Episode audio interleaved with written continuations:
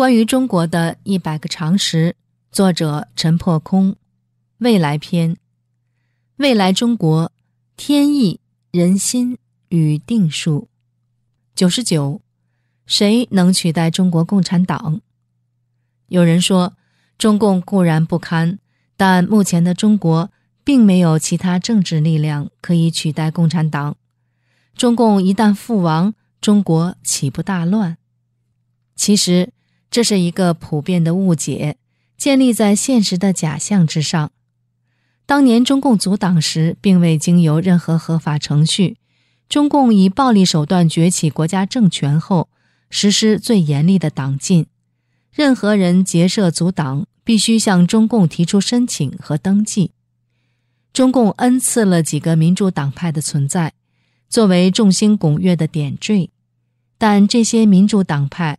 必须奉中共的旨意行事，实际就是中共的延伸，被称为陪衬中共的花瓶党。除此之外，任何独立群体结社或组党，中共都不予批准。非但如此，意图结社组党的人士还面临牢狱和死亡的威胁。上世纪五六十年代，林昭等人意图组党，被判处死刑。一九九八年。全国数百志士筹组中国民主党，并遵循中共的合法程序提出申请。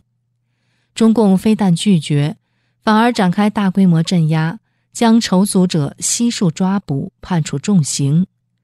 二零零九年，副教授郭全在南京组建新民党，遭中共下狱，判刑十年。中共摆出恶霸派头，不准任何人结社组党。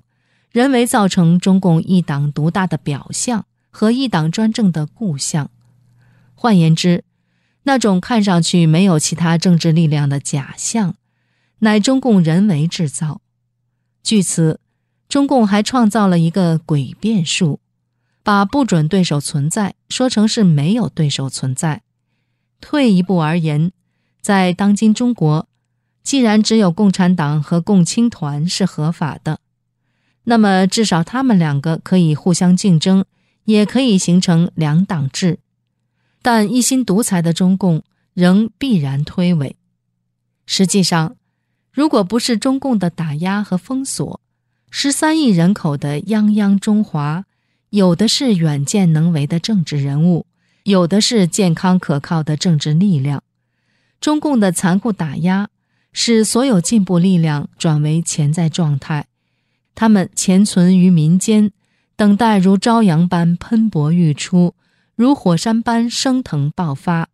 苏联、东欧、台湾和缅甸等巨变，已经最好的证明：一旦打破党禁，各种政治力量便如雨后春笋般涌现，经和平竞争，有的壮大成为执政党，有的手小也自有其监督地位。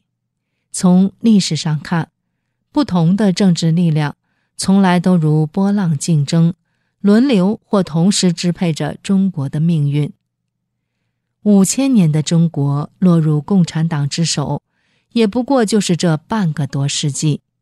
从世界范围看，受共产党操控的国家已经寥寥无几。观念反动和腐败透顶的中共，被民主力量取而代之，当属天理人情。唯需假以时日。